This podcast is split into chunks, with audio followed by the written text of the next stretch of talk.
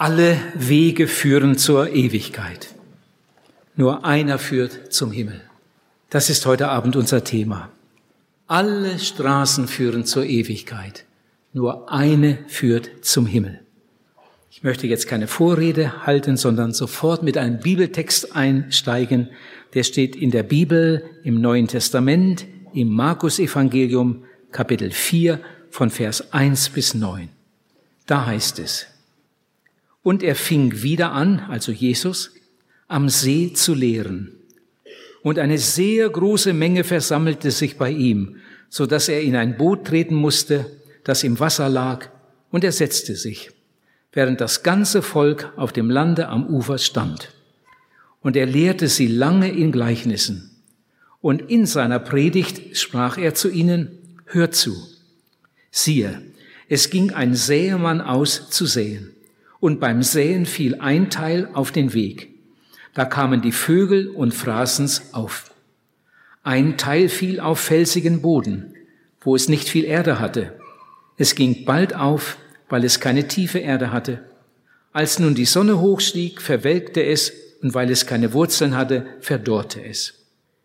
Und ein Teil fiel unter die Dornen, und die Dornen wuchsen empor und erstickten's, und es brachte keine Frucht. Und ein Teil fiel auf gutes Land, ging auf und wuchs, brachte Frucht und trug dreißigfach und sechzigfach und hundertfach. Und er sprach, wer Ohren hat zu hören, der höre. Was wollte Jesus seinen Zuhörern eigentlich mit dieser Geschichte sagen?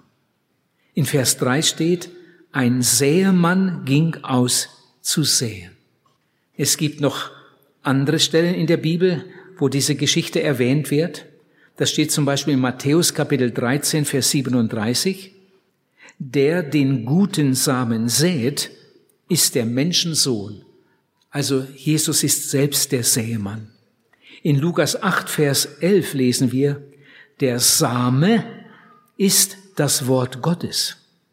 Matthäus 13, Vers 38, der Acker ist die Welt. Und in Vers 39 steht, die Ernte ist das Ende der Weltzeit. Nochmal ganz schnell. Der Same ist das Wort Gottes. Der Säemann ist Jesus, der Menschensohn. Der Acker ist die Welt. Die Ernte ist das Ende der Weltzeit. Hier ist immer von Welt die Rede. In Johannes Kapitel 3, Vers 16 steht, so sehr hat Gott die Welt geliebt die ganze Welt, die ganze Welt, Deutschland, Europa, Amerika, Afrika, Asien, Australien, die ganze Welt. So sehr hat Gott die Welt geliebt, dass er seinen einzigen Sohn dahingab, auf dass alle, die an ihn glauben, nicht verloren gehen, sondern das ewige Leben haben. Ich bin so froh, dass ich das heute Abend glauben kann, dass ich nie einen Zuhörer habe, den Gott nicht liebt. Egal in welchem Land ich predige, egal wer da vor mir oder hinter mir sitzt, ich habe nie einen Zuhörer, den Gott nicht lieb hat. Matthäus 13, Vers 37 lesen wir, er sät guten Samen. In unserem Text steht, er sät für alle. Er sät überall. Er sät an den Weg, auf steinigen Boden, unter die Dornen und auf das gute Erdreich. Was und wer ist damit gemeint? Beginnen wir beim ersten. Ein Teil fiel auf den Weg. Damit sind die Menschen gemeint, und einige solche sitzen heute Abend hier, sind zufällig hier hineingeraten. Menschen, bei denen alles Heilige mit Füßen getrampelt wird. Sie sind uninteressiert, ablehnend. Für so etwas haben sie eigentlich gar keine Zeit. Und darum kriegt man sie auch sehr schwer an einen solchen Ort. Punkt zwei. Ein Teil fiel auf steinigen Boden. Die Leute sind eigentlich interessiert, aber ihre Herzen sind steinhart. Sie öffnen sich in Wirklichkeit nie richtig. Und der Same das Wort Gottes kann nicht eindringen. Sie sind wetterwendisch, sagt Jesus an einer anderen Stelle. Sie sind wetterwendisch. Sie haben ihre Religion, vielleicht gehen sie auch zur Kirche, aber gleichzeitig leben sie in der Sünde. Sie wollen überall gut angesehen sein. Und jetzt die dritte Gruppe. Ein Teil fiel unter die Dornen. Das sind Menschen, die sogar mal einen vielversprechenden Anfang machen, aber nach einiger Zeit ist alles überwuchert und alles geht kaputt. Auf dem Weg gibt es keine Frucht, das ist das Schlimme. Unter den Dornen gibt es keine Frucht, ist genauso schlimm. Und auf felsigem Boden gibt es auch keine Frucht. Zum Glück gibt es noch die vierte Gruppe. Jesus vergleicht sie mit dem guten Erdreich. Die Leute öffnen sich ganz. Und sie stellen sich Gott zur Verfügung. Und Jesus sagt, sie bringen Frucht. Einige 30-fach, einige sogar 60-fach und einige sogar 100-fach. Die Geschichte aus Markus 4 geht noch etwas weiter. Ich lese jetzt noch die Verse 14 bis 20 da erklärt Jesus das eben Gesagte noch etwas und sagt, der Säemann sät das Wort. Das aber sind die auf dem Weg. Wenn das Wort gesät wird und sie es gehört haben, so kommt sogleich der Satan und nimmt das Wort weg, das in sie gesät worden ist. Ebenso auch die, bei denen auf felsigen Boden gesät worden ist. Wenn sie das Wort gehört haben, nehmen sie es bald mit Freuden auf aber sie treiben keine Wurzeln, sondern sind wetterwendisch. Wenn sich Bedrängnis oder Verfolgung um des Worts willen erhebt, so fallen sie gleich ab. Und wieder andere sind die, bei denen unter die Dornen gesät worden ist. Die hören das Wort, aber die Sorgen dieser Welt und der betrügerische Reichtum und die Begierde nach all dem anderen dringen ein und ersticken das Wort, und so bleibt es ohne Frucht. Diese aber sind's, bei denen auf gutes Land gesät worden ist. Sie hören das Wort und nehmen's an und bringen Frucht, dreißigfach und sechzigfach und hundertfach. Jesus sagt, der Acker ist die Welt.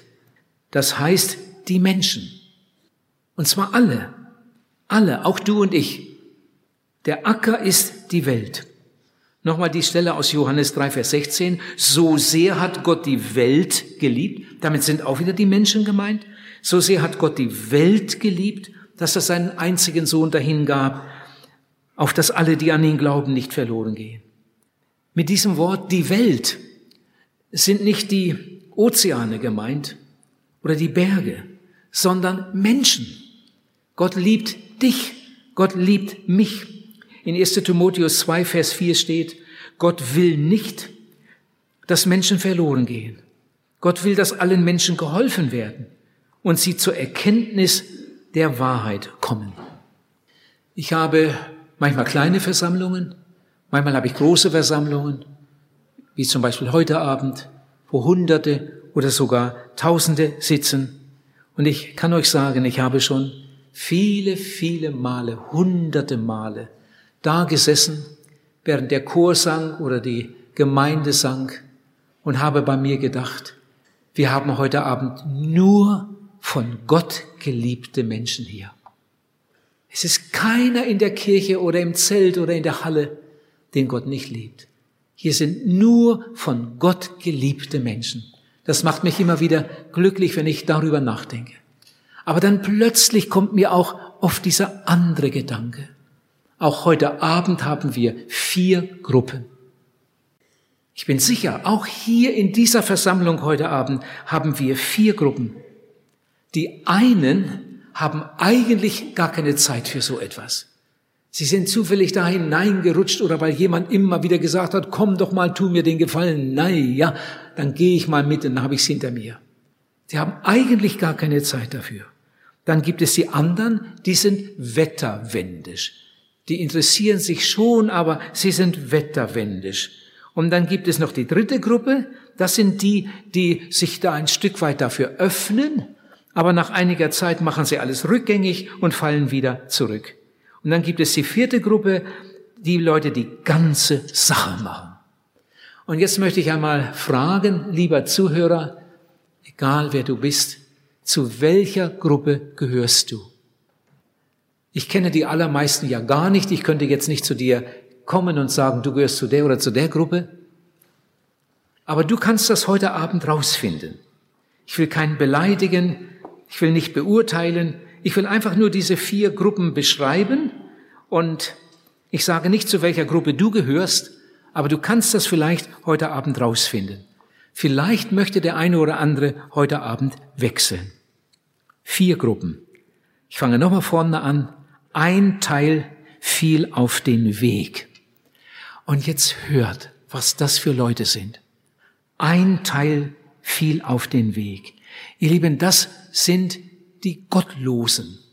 Das sind die Atheisten. Wenn du zu einem gottlosen Menschen sagst, du bist ein gottloser Mensch, dann ist er nicht beleidigt. Nein, der ist nicht beleidigt. Sicher sind einige hier heute Abend. Wenn du zu ihm sagst, du bist ein gottloser Mensch, dann sagt er ja. Mit Gott will ich gar nichts zu tun haben. Er lebt ganz bewusst ohne Gott, ohne Bibel, ohne Gebet. Er sagt, nach dem Tode ist alles aus. Nebenbei, es sind die ärmsten Menschen unter der Sonne. Sie sind ziellos, hoffnungslos, heimatlos, friedelos. Ihr Leben ist eigentlich sinnlos. Die Bibel sagt, sie sind verloren. Das Schlimmste, in Hosea 13, Vers 9 steht es, das ist dein Verderben, sagt Gott, dass du gegen mich deine Hilfe bist. Das ist dein Verderben, dass du gegen mich deine Hilfe bist. Der gottlose Mensch ist ein verlorener Mensch. Pastor Kemner sagte einmal, beneide nie einen Gottlosen. Beneide nie einen Gottlosen. Und wenn er zwei Frauen hat und drei Autos und vier Häuser, beneide nie einen Gottlosen. Er hat ungeheuer viel zu verantworten. Denn auch er muss einmal ins Gericht Gottes. Die Bibel sagt, dass alle Menschen auferstehen werden. Egal, was nach ihrem Tod mit ihnen geworden ist. Manche lassen sich verbrennen und denken, dann kommen sie nicht wieder. Und Gott wird rufen, kommt wieder, Menschenkinder. Und dann werden sie kommen. Das spielt doch für Gott keine Rolle. Ob jemand verwest ist oder mehr versenkt ist oder, oder verbrannt ist. Sie werden alle vor dem, vor dem Richter stehen. Der Gottlose fällt nicht nur durch im Gericht. Die Bibel sagt, Jammer und Herzeleid wird über all die Seelen kommen, die in der Sünde weitergelebt haben, obwohl sie die Wahrheit wussten. Der gottlose Mensch ist ein verlorener Mensch. Vielleicht ist das deine Geschichte. Ich komme nochmal zur zweiten Gruppe. Ein Teil fiel auf steinigen Boden. Was sind das für Leute? Ihr Lieben, das sind die Religiösen. Das sind die Namenchristen. Ich sage jetzt nicht, dass du einer bist. Ich sage nur, äh, wie, wie sie aussehen. Bis zu einem gewissen Grad ist der Namen Christ für Gott. Er ist für die Kirche. Er ist für die Religion für die Tradition. Vielleicht hat er sogar ein Amt in der Kirche. Kann sein. Er ist für die Taufe, für die Kindertaufe. Er ist für die Konfirmation. Und wenn er dem Pfarrer begegnet, ganz unverhofft, dann zieht er den Hut und sagt, Guten Tag, Herr Pfarrer. Aber gleichzeitig liebt er die Sünde. Er möchte auf beiden Seiten gut angesehen sein. Auf der einen Seite hat er seine Religion und macht da ein Stück weit mit. Und auf der anderen Seite lebt er in der Sünde. Lüge ist für ihn überhaupt kein Problem. Vielleicht lebt er sogar im Ehebruch. Da habe ich irgendwo Stopp gemacht an der Tankstelle, habe getankt und mein Auto war so furchtbar dreckig, als ich den Tankdeckel da angerührt hatte. Oh, es war im Herbst, Straßen matschig, das Auto sah entsprechend aus. Und dann sah ich da Autowäsche, habe ich gedacht, jetzt fahre ich mal durch die Waschanlage und dann ist das Auto wieder sauber. Habe ich dann auch gemacht. Und dann bin ich an die Kasse. Das war eine Tankstelle auf dem Dorf. Und dann habe ich gefragt, können Sie mir eine Quittung geben? Eine richtige Quittung, wo auch die Mehrwertsteuer ausgewiesen wird. Ich brauche das. Ja, natürlich, natürlich. Ganz freundliche Frau. Dann hat sie das aufgeschrieben. Meist kommen ja die Quittungen aus der, äh, aus dem Automaten, aber in dem Fall hat sie es aufgeschrieben und dann auch die Autowäsche. Und dann hat sie gefragt, äh, was soll ich schreiben? Und dann habe ich gesagt, die Autowäsche hatte ich da, die, die. Das war so ein kleinerer Preis. Ich dachte, das Auto ist sowieso bald wieder schmutzig. Die hatte ich. Sagt sie, ja, das weiß ich ja. Aber wenn Sie die Quittung fürs Finanzamt brauchen, dann kann ich doch irgendwas raufschreiben. Ja, welche soll ich denn raufschreiben? Und dann habe ich mich ein bisschen dumm gestellt und habe nochmal gesagt, ja, die hatte ich da, die da. Sag ich, ja, ich weiß es doch, aber was soll ich denn hier raufschreiben? Ich kann doch eine ganz andere Zahl da reinschreiben. Und dann habe ich zu der Frau gesagt, liebe Frau, wollen Sie mich zum Betrüger machen? Ich bin Pastor. Ist mir hier noch gar nicht passiert. Ich bin Pastor. Und Sie wollen mich zum Betrüger machen. Oh, die Frau war erschrocken. Oh, Herr Pastor, entschuldigen Sie, entschuldigen Sie, Herr Pastor. Das tut mir leid, wusste ich ja nicht. Aber, aber so ist das ja heute und, und viele Leute wünschen das. Ihr Lieben, so funktioniert unsere Wirtschaft. Wie viel Lug und Trug und Betrug im Geschäftsleben. Aber nicht nur in den Geschäften, auch in den Privathaushalten. Was wird da alles gemogelt? Ich sage dir, das ist Sünde, wenn du so etwas tust. Das ist Betrug. Und die Bibel sagt, Betrüger kommen nicht ins Reich Gottes. Wenn du ein echter Christ sein willst, dann kannst du dir so etwas nicht leisten. Ihr Lieben, aber so ist der Religiöse. So ist er. So lebt er. Am Morgen in der Kirche, so war das bei mir, ich bin ja in einer gottesfürchtigen Familie aufgewachsen. Mein Vater war Kirchenvorsteher. Mein Vater ging jeden Sonntag in die Kirche, meine Mutter alle 14 Tage. An einem Sonntag gingen die Jungs, am anderen Sonntag die Mädchen. Meine Eltern wollten das so. Und dann wurde ich älter, wurde 18, 19 und hatte die Welt entdeckt und lieb gewonnen. Der Tanzboden war meine Welt. Am Morgen saß ich im Gottesdienst, weil meine Eltern das wollten. Dann habe ich gesungen, großer Gott, wir loben dich.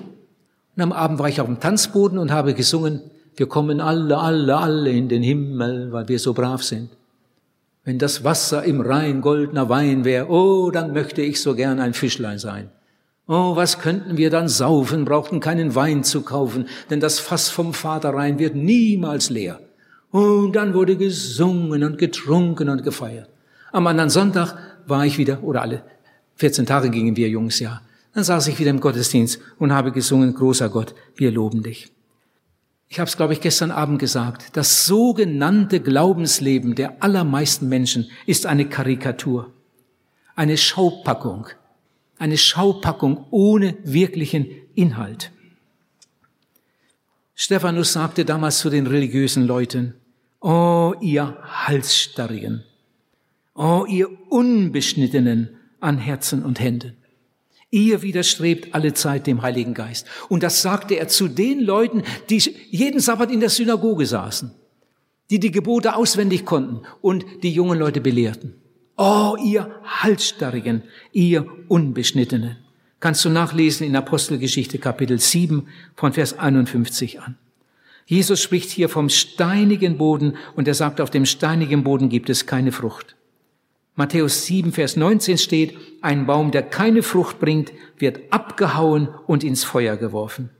Der Religiöse, der Namen Christ, ist ein verlorener Mensch.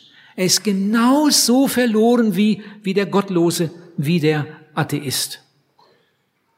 Offenbarung 3, Vers 1 steht, du hast den Namen, als lebtest du, aber in Wirklichkeit bist du tot. Er hat nur den Namen, nur den Namen. Und unsere Dörfer und Städte sind voll, voll von diesen Menschen. Lieber Zuhörer, ist das vielleicht auch deine Geschichte? Ich bin sicher, dass eine ganze Reihe von der Art hier sitzen heute Abend. Ich komme zum dritten Vers 7 steht, anderes fiel unter die Dornen. Wer ist denn damit gemeint? Das ist der beinahe Christ oder der halbe Christ. Eine ganz tragische Figur. Der halbe Christ ist sehr religiös. Der kämpft sogar gegen die Dornen. Er glaubt fest an Gott. Er liest ein gutes Buch. Vielleicht liest er sogar die Bibel. Vielleicht hat er sogar ein Losungsbuch, das er jeden Morgen liest. Vielleicht hat er sogar mal so eine Art Entscheidung getroffen. Er betet am Tisch vor dem Essen.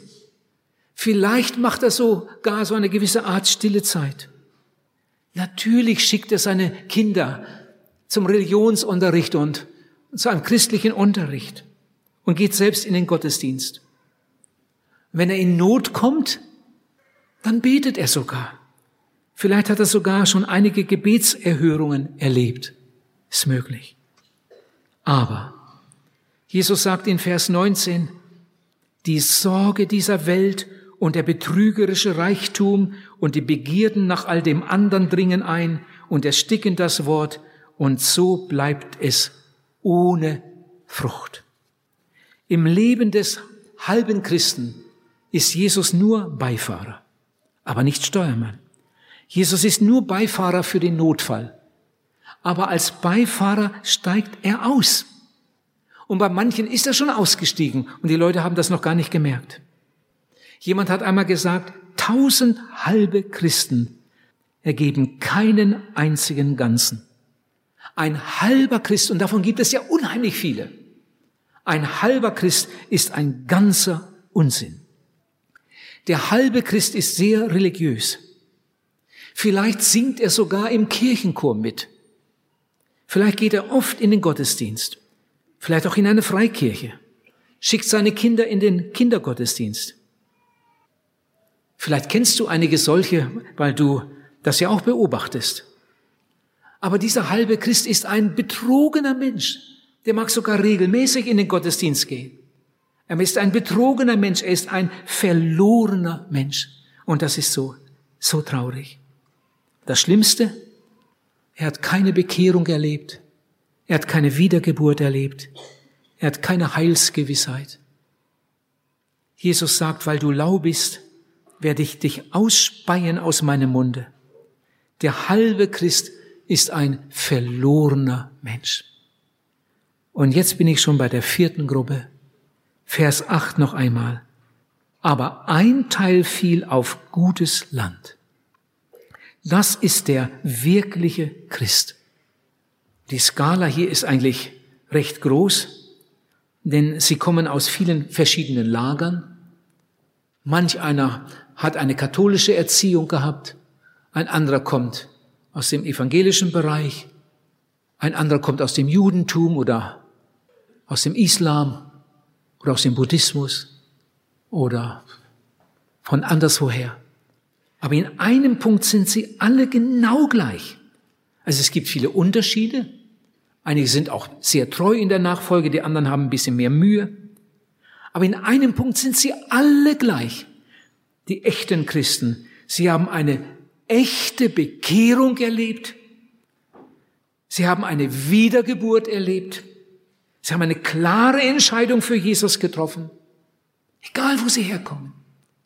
Der Hintergrund spielt ja gar keine Rolle. Sie haben ganze Sache mit Jesus gemacht und jetzt haben sie Heilsgewissheit. Und der echte Christ kann sagen, wie ein Dichter es mal gesagt hat, bis zum Schwören kann ich's wissen, dass der Schuldbrief ist zerrissen und die Zahlung ist vollbracht. Jesus hat mich frei gemacht. Das Vaterhaus ist immer nah, wie wechselnd auch die Lose. Es ist das Kreuz von Golgatha.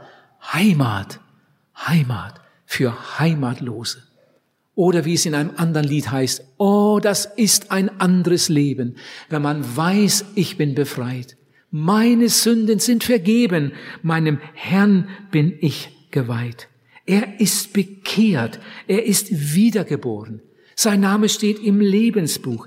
Er ist ein Erbe Gottes. Er ist ein Miterbe Jesus Christus. In seinem Leben ist Jesus Steuermann, nicht Beifahrer.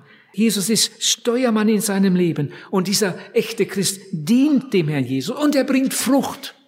30-fach, manche sogar 60-fach und manche sogar 100-fach. Lieber Zuhörer, zu welcher Gruppe gehörst du? Jeder, der gut mitgehört und nachgedacht hat, der könnte jetzt aufstehen und sagen, wo er zugehört. Bin ganz sicher. Zu welcher Gruppe gehörst du? Ich gehe noch einmal an dieser Linie lang. Der Gottlose, der Religiöse, der halbe Christ und der wirkliche Christ. Du weißt, zu welcher Gruppe du gehörst. Vielleicht möchtest du heute Abend wechseln. Ich sag's noch einmal. Der Gottlose, der Religiöse, der halbe Christ oder beinahe Christ und der wirkliche Christ. Ich habe gedacht, ich würde gern mal diesen Personen, nein, diesen äh, Typen einen Namen zuordnen. Und da habe ich gedacht, wen könnte ich da mal als Beispiel nehmen? Bei den Gottlosen. Wer war besonders gottlos? Ich habe an verschiedene gedacht. Ich habe an Stalin gedacht, Lenin gedacht, habe an Hitler gedacht und an einige Philosophen. Ich habe an Nietzsche gedacht und da bin ich dann hängen geblieben. Friedrich Nietzsche. Einer der gottlosesten der Vergangenheit. Was der Mann mit seinen Schriften für Schaden angerichtet hat, das ist gar nicht zu sagen. Nietzsche. Und das Traurigste an der Geschichte von Nietzsche ist, dass er eine gläubige Mutter hatte. Und wie alle gläubigen Mütter hat Mutter Nietzsche wahrscheinlich auch sehr für ihren Friedrich gebetet. Und der Friedrich hat eigentlich auch einen ganz guten Anfang gemacht. Er hat sogar einmal gedacht, als junger Mann, er, er möchte gern Pfarrer werden, hat sich mit Theologie beschäftigt. Aber dann kamen all die Kontakte und die schlechten Kontakte und Einflüsse. Er hat sich völlig vom Christentum abgewandt und er wurde einer der gottlosesten. Aber solche Menschen müssen auch mal sterben. Auch Gottlose müssen einmal sterben. Friedrich Nietzsche hat die letzten Tage in einem furchtbaren Zustand zugebracht. Als er noch klar denken konnte, hat er geschrieben, die Welt ein Tor zu tausend Wüsten stumm und kalt. Wer das verlor, was ich verlor, macht nirgends Halt. Ich habe überlegt, was meint er damit? Meint er seine betende Mutter, die inzwischen nicht mehr da war? Oder meint er seinen, seinen ungetrübten Kinderglauben? Was meint er? Wer das verlor, was ich verlor, macht nirgends Halt. Weh dem, der keine Heimat hat. Ihr Lieben, das sind Worte von dem alten Nietzsche. An ein paar Tage vor seinem Tod hat Nietzsche gesagt, wenn es wirklich einen lebendigen Gott gibt, bin ich der elendeste von allen Menschen. Plötzlich wird der Mann unsicher. Und das weiß man ja von manchen Gottlosen. Und ich habe so bei mir gedacht, wenn es in der Hölle einen Ort gibt, der tiefer ist als der andere, dann wird Gott da sicher solche Leute reinwerfen. Wenn es in der Hölle einen Zustand gibt, der schlimmer ist als der andere, dann ist er sicher für diese Menschen, die so gelebt, so geredet, so geschrieben und so vielen, vielen Menschen zum Unheil geworden sind. Weh dem, der keine Heimat hat, seine eigenen Worte. Wenn es wirklich einen lebendigen Gott gibt, bin ich der, der unglücklichste oder der erbarmenswürdigste von allen Menschen. Ich komme nochmal zur zweiten Gruppe, der Religiöse. Da habe ich auch lange überlegt und gesucht, wen könnte ich da mal als Beispiel nehmen. Und dann bin ich einfach bei den Pharisäern gelandet. Bei den Pharisäern, die zur Zeit Jesu lebten. Die meisten dieser Pharisäer äh, waren sehr hingebungsvoll in ihrer, mit ihrer Religion beschäftigt. Sie haben großen Wert gelegt auf ihre Tradition. Sie haben ihre Kirchensteuer treu bezahlt. Die waren jeden Sabbat in der Synagoge. Die waren zu Hause in ihrer Religion. Aber Jesus wollten sie nicht. Und eines Tages sagt Jesus in einer Rede zu diesen Leuten, vor all den anderen, ihr übertünchten Gräber. Sie reden von Gott, Aber Jesus haben sie nicht. Nochmal Stephanus. Oh, ihr Halsstarrigen und Unbeschnittenen an Herzen und Händen. Ihr widerstrebt alle Zeit dem lebendigen Gott. Und Jesus sagt zu den Pharisäern, das muss man sich mal vorstellen, zu den Pharisäern und Schriftgelehrten, zu den Religiösen, zu den Superreligiösen, sagt Jesus, ihr werdet umso ärgere Verdammnis empfangen. Ihr Lieben, so wie es im Himmel ganz große Unterschiede geben wird, weil die Jünger Jesu einmal nach ihrer Treue beurteilt werden. Und anhand ihrer Treue werden sie einen Lohn im Himmel bekommen. Es werden große Unterschiede sein im Himmel. Es werden auch große Unterschiede in der Hölle sein. Und Jesus sagt nun ausgerechnet zu diesen Pharisäern und Schriftgelehrten, ihr werdet noch größere Verdammnis empfangen. Ich komme nochmal zur dritten Gruppe, der halbe Christ. Der halbe Christ. Da habe ich auch gesucht und dann bin ich schließlich bei Judas stehen geblieben. Ich habe auch über Demas nachgedacht. Demas war ja ein Mitarbeiter in der Gemeinde und irgendwann hat er der Gemeinde den Rücken gekehrt. Ob der je einen richtigen Anfang gemacht hat, man weiß es nicht so genau. Judas, jedenfalls war Judas ein Mitarbeiter von Jesus. Das muss man sich mal vorstellen. Und nicht nur ein paar Wochen, kleine Probezeit, nein. Der war drei Jahre, über drei Jahre bei Jesus. Hat Jesus, hat mitgearbeitet. Jesus hat seine Jünger ausgesandt zu zweit, um die Leute einzuladen zur Veranstaltung. Er hat sich sogar beauftragt, selbst das Evangelium in den Dörfern zu, zu verkündigen. Und Judas hat das gemacht. Aber dieser Judas obwohl er so fromm gespielt hat, dabei war, mitgebetet, mitgesungen, mitgearbeitet hat. Ich habe den Eindruck, wenn ich das alles so lese, dieser Judas hat in Wirklichkeit nie ganze Sache gemacht. Er hatte Verbindung mit Jesus, ganz enge Verbindung. Er war ein Mitarbeiter von Jesus. Aber eines Tages hat er ihn verraten und verkauft. Und dann hat er sich sogar in seiner Verzweiflung das Leben genommen. Ich glaube, wenn er zurückkäme, Judas, wenn er zu uns reden könnte, ich glaube, Judas hätte uns gesagt, Leute, ich habe alles gewusst. Ich habe alles gewusst. Ich habe die Wunder gesehen, habe die besten Predigten gehört, die je auf der Erde gehalten wurden. Ich war so nahe bei Jesus, aber in Wirklichkeit war ich nur ein Beifahrer. Ich bin nur auf dieser Jesuswelle mitgeschwommen. Ich habe nie ganze Sache gemacht. Ich war ein halber Christ. Ich war ein beinahe Christ. Aber er hat so echt gewirkt, dass die anderen Jünger das nicht einmal gemerkt haben. Ihr Lieben, und so haben wir, wer weiß, wie viele Leute in unseren Kirchen und in unseren Gemeinden, die haben sich so angepasst. Die machen alles mit. Und ein Stück weit meinen sie das auch ernst. Die singen vielleicht sogar im Chor. Und trotzdem sind es beinahe Christen. Sie haben nie ganze Sache gemacht. Oh, das ist so traurig. Jetzt komme ich noch einmal zu der vierten Gruppe, ein letztes Mal. Da habe ich auch eine Person gesucht, die ich da als Beispiel nehmen könnte. Es gibt ja so viele, so viele. Aber ich bin dann bei Paulus hängen geblieben. Paulus. Paulus war nicht immer ein Jünger Jesu. Paulus war ein Pharisäer. Mit der Sorte war Paulus zusammen. Paulus war eine Zeit lang gegen Jesus.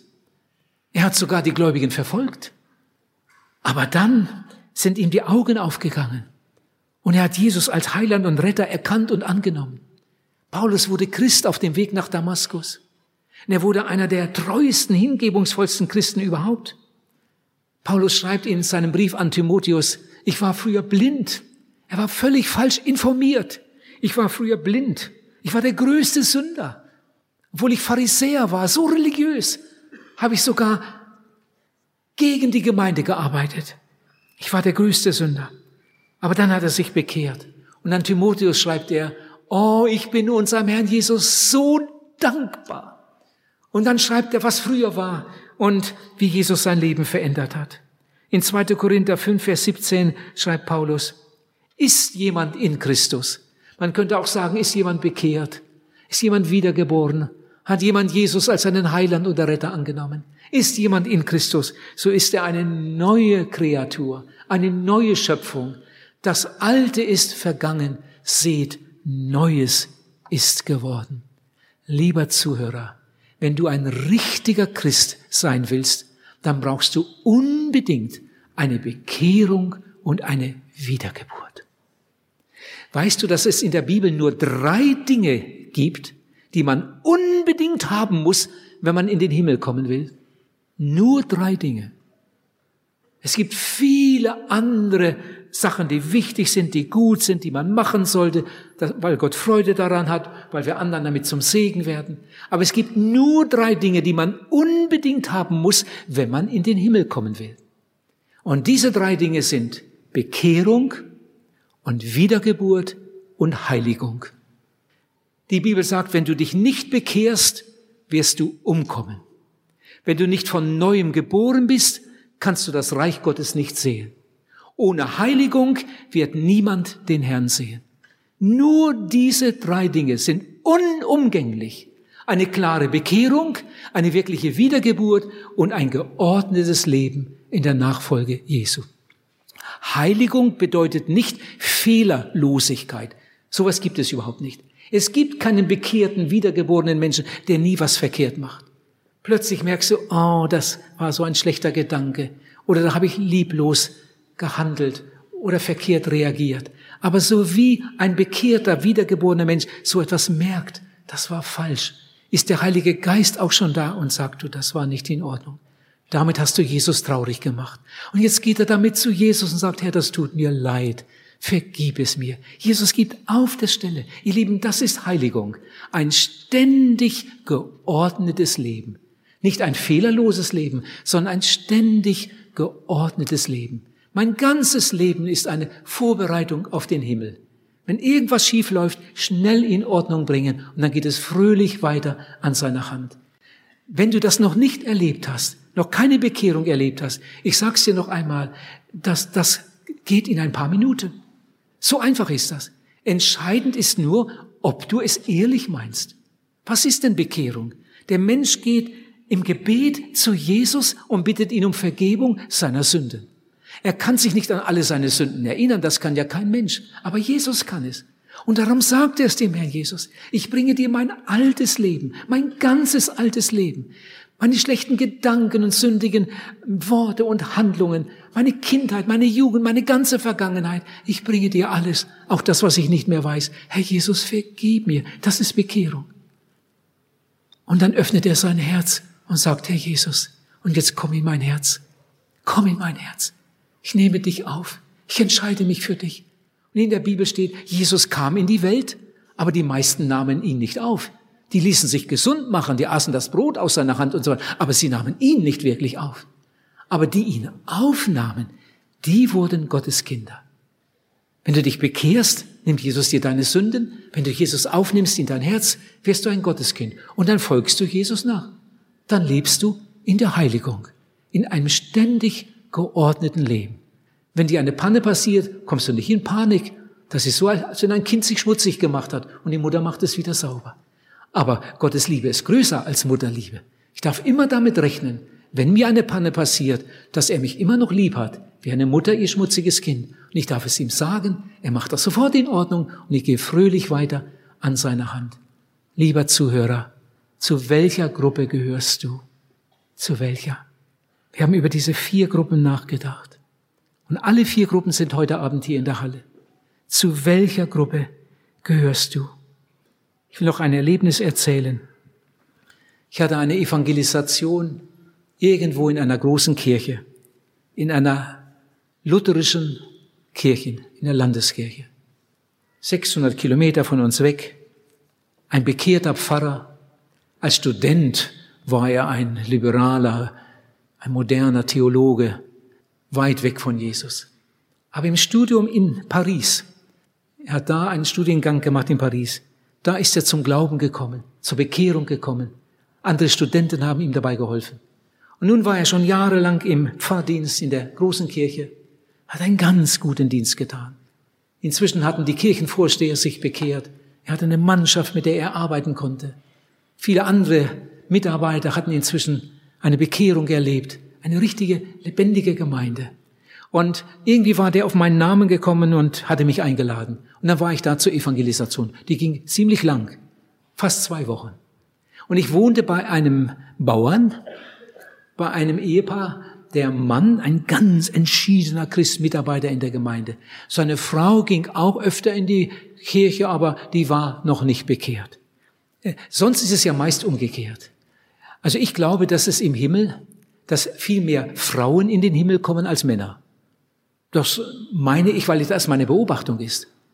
Frauen bekehren sich leichter als Männer. Männer haben mehr Not mit der Menschenfurcht und was weiß ich was. In dem Fall war es umgekehrt. Da war der Mann bekehrt und die Frau nicht. Ich wohnte da bei ihnen. In der Woche oder in der Zeit, da ist da eigentlich nichts passiert, aber sie kam immer mit. Wir haben gebetet. Der letzte Abend war zu Ende. Die beiden waren nach Hause gegangen und die Frau hatte sich wieder nicht bekehrt. Also dem Mann hat das unsagbar leid getan, wehgetan. Aber man kann ja keinen Menschen zwingen. Nun war die Evangelisation zu Ende. Ich hatte Seelsorge. Am letzten Abend wurde es sehr spät. Wir fingen nicht wie hier um 19 Uhr an, sondern um 20 Uhr. Da ist das schon mal eine Stunde weiter. Und dann die Seelsorge und dann gab es noch Einzelgespräche und dann war es plötzlich über Mitternacht. Und in dem Dorf wurde um Mitternacht die Straßenbeleuchtung ausgeschaltet. Und ich ging immer das Stück abends zu Fuß. Es war ein ganzes Stück, aber ich ging durchs Dorf zu Fuß, wenn ich fertig war. Und an dem Abend war es stockdunkel. Ich habe fast den Weg nicht gefunden. Nun, aber ich habe ihn gefunden. Und als ich dann in die Nähe des Bauernhofes kam, da sah ich alles erleuchtet. Die Lampe vor dem Haus, naja, vielleicht für mich, aber auf dem Flur war auch noch Licht. Im Wohnzimmer war auch noch Licht.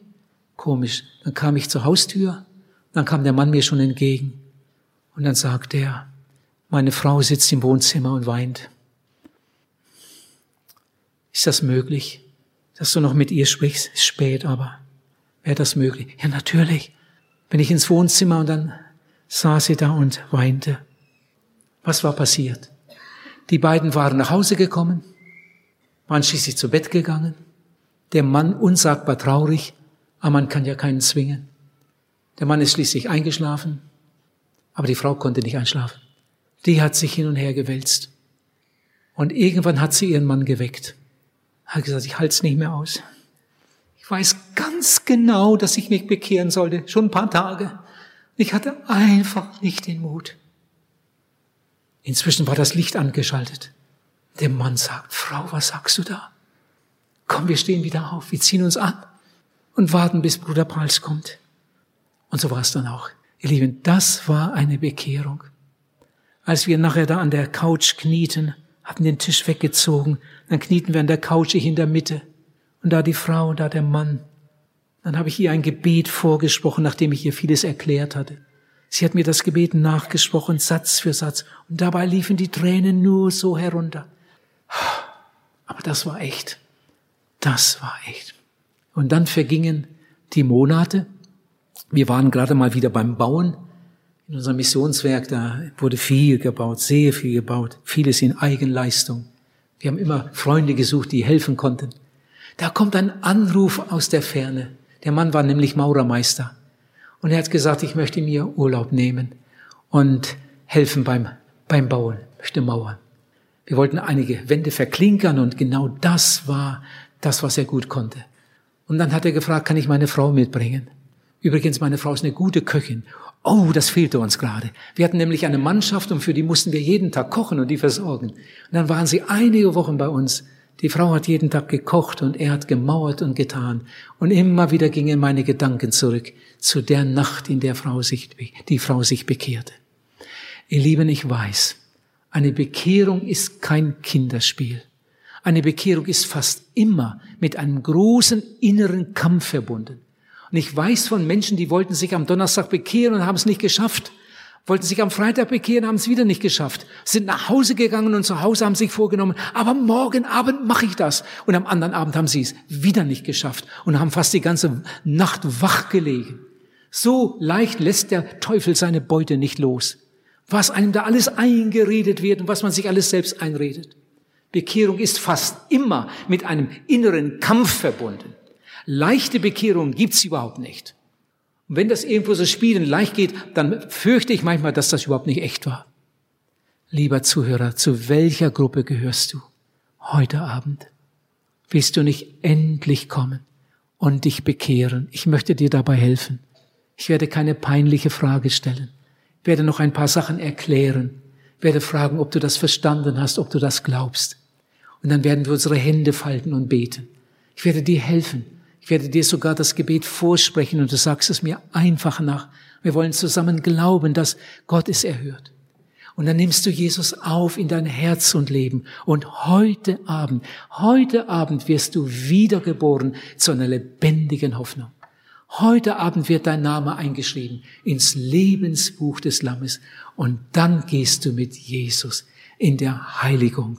Du lebst jeden Tag mit dem Wunsch, ich möchte Jesus eine Freude machen. Ich möchte für Jesus leben. Ich möchte so leben, dass der Vater im Himmel Freude an mir hat. Und passiert eine Panne, sagst du es ihm. Er vergibt auf der Stelle und dann geht es fröhlich weiter. Nachfolge Jesu ist eigentlich eine sehr fröhliche Angelegenheit. Darum singen wir auch so viel in unseren Gemeinden. Und die meisten Lieder sind Loblieder, Danklieder. Wag es heute Abend. Komm zu Jesus. Wag es heute. Er möge dir Mut geben zu dieser großen, zu dieser größten Entscheidung deines Lebens. Amen.